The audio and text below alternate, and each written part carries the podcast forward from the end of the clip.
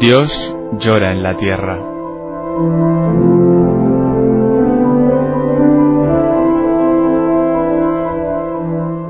Un libro en el que Berenfried van Straten, el padre tocino, fundador de Ayuda a la Iglesia Necesitada, recoge su experiencia cara a cara con el dolor, la miseria, el hambre y la opresión a lo largo de toda la geografía del planeta.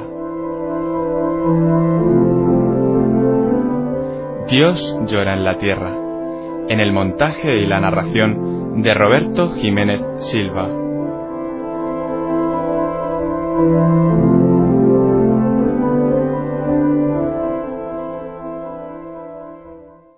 Capítulo número 3 Sin duda, al amparo de la providencia divina, también Sor Rosa María ha recorrido un largo camino que por dos veces se ha cruzado con el mío. La segunda vez fue en la India, a bordo de una gabarra. Una gabarra en la que cabían un camión, dos jeeps y un número ilimitado de personas. La gente debía arracimarse a babor para asegurar lo mejor posible el equilibrio de la barca. Tras una larga espera, pudimos cargar nuestro jeep, rodeados por una multitud de hombres semidesnudos, pertenecientes a la primitiva raza de los Bill, tesquid barbudos, mendigos lisiados, niños esqueléticos y mujeres bronceadas, envueltas en los multicolores saris hindúes, con relucientes anillos en los tobillos y muñecas y una bolita de oro colgando de la fosa nasal izquierda. Hubo de pasar un cuarto de hora hasta que un sikh de turbante blanco emergiera de una escotilla y se pusiera a achicar agua mediante un bidón de petróleo. Era la señal de partida después de la cual todo el personal técnico debió echarse al agua amarillenta a fin de poner la barcaza a flote. La travesía fue algo peligrosa. Del otro jeep descendió una joven religiosa alemana que se hallaba en ruta para buscar víveres para su orfanato. Entablamos conversación y ella se presentó. Su nombre era Rosa María. Cuando ella oyó el mío, sus ojos se iluminaron con un fulgor indefinible. Yo le prometí visitar su orfanato al día siguiente. Gracias a esta visita puede aparecer este relato. Hace diecinueve años, un amigo mío, de viaje en Alemania, hizo una foto de una pequeña refugiada en un campo de tránsito. Había hablado también con su madre, una viuda de guerra expulsada en Breslau.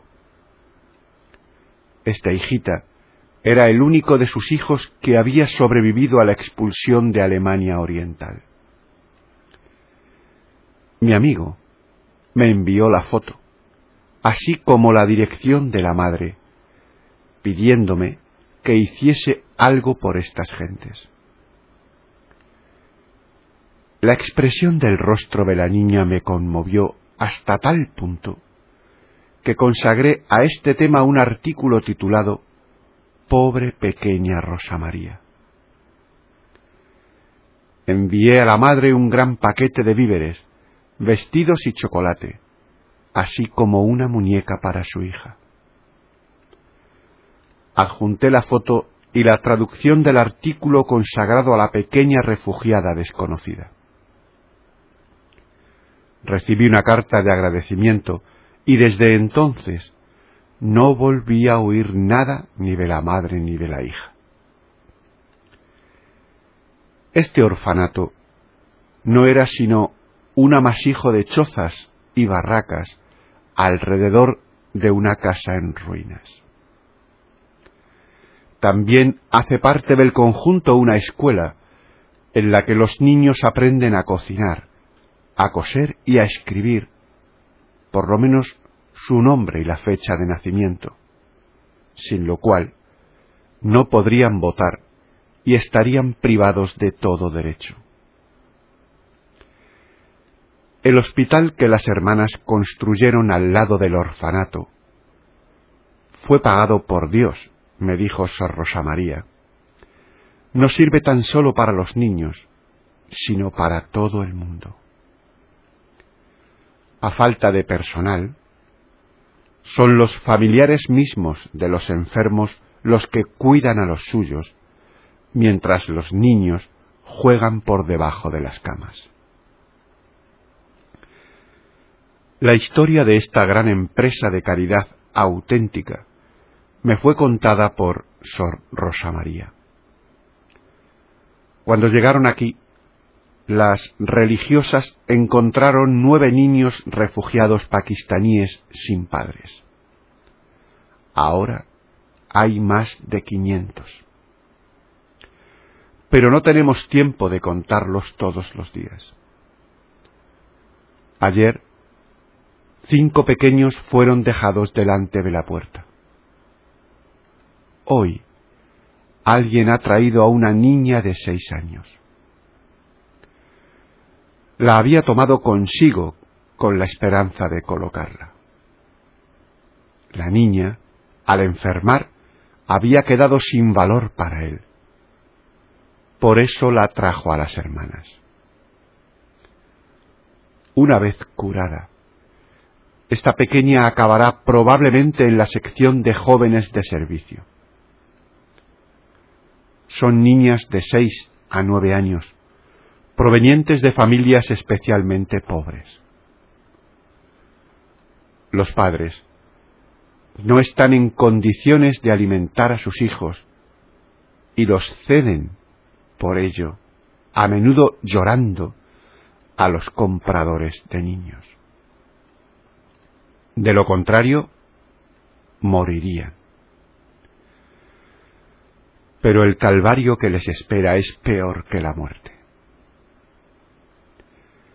La mayor parte de las niñas son alquiladas como criadas a familias que las explotan y a menudo las maltratan hasta que ellas se escapan. La extrema miseria las conduce por el mal camino. El jefe de la casa o sus hijos abusan a veces de ellas. Cuando quedan en estado, las dejan a la puerta. Otras son empleadas en la prostitución infantil, que está floreciendo por la convicción supersticiosa de que el trato con una niña virgen cura las enfermedades venéreas. Cuando las niñas, deshechas de alma y cuerpo, se incorporan a la sección de chicas de servicio del orfanato, las religiosas se hallan ante problemas que no pueden ser resueltos por médicos o métodos pedagógicos, sino solo, y aquí Sor Rosa María hace un gesto hacia la pobre capilla, por él. Sor Rosa María me acompaña a través de los míseros pabellones de este alucinante paraíso de los niños pasamos al lado de un bebé negro como el azabache, rodeado de diez pequeños que se entusiasman. Ya bebé, ya se sienta, exclaman. Sonriendo, la hermana me explica que este bebé ha sido abandonado en un tren. Está aquí. Hace solamente ocho días los niños están como locos con él. Sor Rosa María parece conocer a cada niño personalmente. Esta pequeña ciega, con flores en el pelo, es una musulmana. Los musulmanes celebran hoy una fiesta y por eso los otros niños la han adornado de flores. No era más que un trozo de carne humana cuando se la trajo aquí. Ahora es el centro de atracción de los otros. Por eso vivirá. Este otro bebé fue encontrado en la playa justamente antes de subir la marea. Este otro tiene dos hermanas aquí. La madre está infraalimentada y el padre ha muerto. Este pequeño, de pelo rizado, es hijo de padres leprosos. La familia lo abandonó en el hospital donde vivió durante tres años bajo los lechos sin que nadie lo advirtiese. Este bebé no pesaba más de dos libras cuando se le descubrió en el cubo de la basura hace dos meses. Ahora pesa ya cinco. Vivirá. Este pequeñito tiene seis años y fue hallado jugando junto al cadáver de su madre. Y así sucesivamente. Cada niño juega el papel principal en el drama escalofriante de su pequeña biografía. Quinientos dramas. Y a cada uno de ellos están vinculadas diez, treinta, cincuenta personas más. Miles de seres humanos sufrientes, criaturas de Dios, los preferidos de Jesús cuya miseria fue puesta bruscamente al desnudo por el sobrio y certero comentario de esta joven religiosa. Lleva en la India apenas dos años, me dice su superiora, pero a dos leguas a la redonda se la llama el ángel de la caridad. Profundamente conmovido, me despedí. Entonces Sor Rosa María me pidió la bendición y me confió un sobre. Allí encontré la foto, desde hacía tiempo olvidada, de la pequeña refugiada de Breslau, y la breve narración que yo había enviado a su madre diecinueve años antes.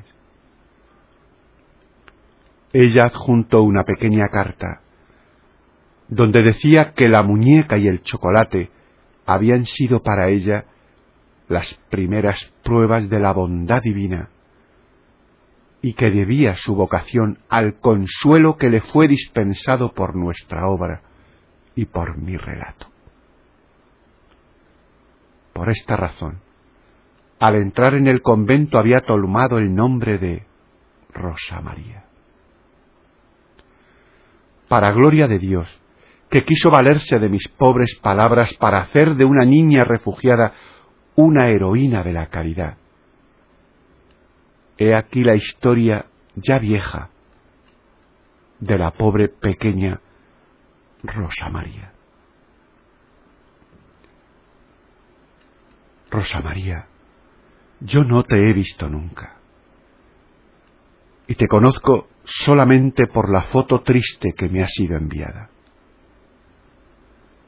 pero sé que vives en un campo, y puedo así comprender bien por qué tienes el aire de una pequeña flor agostada, a la que mejor le sería ser cortada cuanto antes. También yo estuve en un campo, no como refugiado, ni para vivir allí durante semanas en una barraca. Era para ver para distribuir cigarrillos y bombones, para buscar en vano la palabra que pueda consolar, para acabar dando solamente la mano y marcharme desconsolado. Yo he intentado honradamente hacer algún bien. Pronuncié un discurso a los refugiados. No sé si esto les habrá ayudado. no ayudó a Fiethilda, aunque hablé con ella durante una hora. Sí. Yo hice todo lo posible, pero no pude convencerla. Siguió tan desesperada como antes. Y a la mañana del día siguiente estaba muerta, con las venas abiertas. Se había suicidado. Así era cuando yo visité este campo. Y puedo imaginar el resto.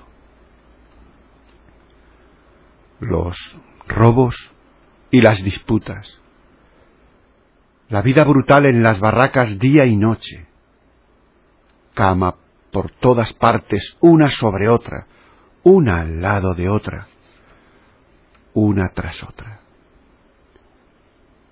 con chicos y chicas, hombres, mujeres y niños, hombres apasionados, desarraigados sin tierra y sin familia, deshumanizados y humillados hasta el punto de convertirse en fieras que gruñen de hambre y devoran todo cuanto cae bajo sus garras. Ana María, ¿qué edad tienes tú? ¿Siete años? es demasiado poca edad para el infierno. Evidentemente el fulgor del asombro se ha extinguido en tus ojos, porque ya no hay nada que no sepas. Tú has aprendido todas las cosas de modo deslucido, sin su debido secreto, sin pudor, brutalmente. ¿Dónde está tu padre? Murió como tantos padres en una de esas algaradas que tienen lugar dos veces por semana en el campo de Balca, en Nuremberg. ¿O fue llevado a Rusia? ¿Cayó en la guerra? ¿Está prisionero en la zona soviética? ¿O abandonó tal vez a tu madre? murió de tuberculosis. de María, si tuvieses un padre valeroso, fuerte, bueno, no estarías tan infinitamente triste ante la puerta de esta barraca de madera. Él te pondría seguramente sobre sus espaldas para llevarte lejos de ahí a grandes pasos, cantando, saltando, hacia una pequeña casa blanca con tejas rojas, un mechón de humo azul sobre la chimenea y una cama pequeña toda blanca para dormir. ¿Y tu madre? Es posible que no tengas más que una abuela o una tía anciana. Tal vez tengas todavía una madre, pero ella no hace sino llorar y está enferma de nostalgia. Su voz es posible que se haya hecho ronca y que perjure contra los hombres. ¿O te ha pegado acaso si la molestabas cuando se hallaba retirada junto a su amigo, al que tú debes llamar tío? María Luisa, no estés enfadada con ella porque ella es todavía más pobre que tú. Rosa María, Ana María, Heide María. Te he llamado así tan solo porque quisiera confiar a todas las rosas, Gildas, Anas y a todas las posibles jóvenes de los campos de refugiados a la Madre de Dolores, la Virgen María, que sabe por qué estás tan triste. Porque también ella debió una vez huir con su hijo y por esta razón ama con un amor maternal que lo abarca todo a todos los niños refugiados y a ti también. Santa María, Madre de Dios, ruega por Rosa María y por nosotros, pobres pecadores, y por el mundo criminal que disputa las zonas de influencia y las materias primas al precio de las almas de estos pequeños inocentes.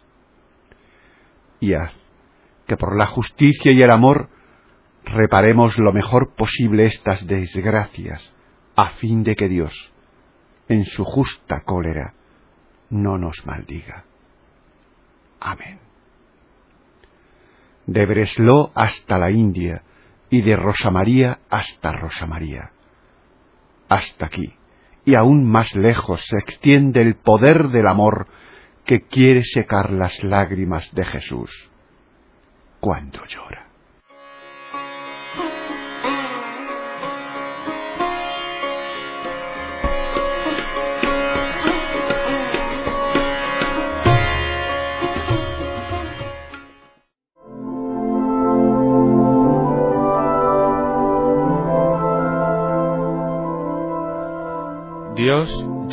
Tierra. En el montaje y la narración de Roberto Jiménez Silva. Dios llora en la tierra. Si has escuchado estas palabras, no te quedes indiferente. ¿Hay algo que puedas hacer?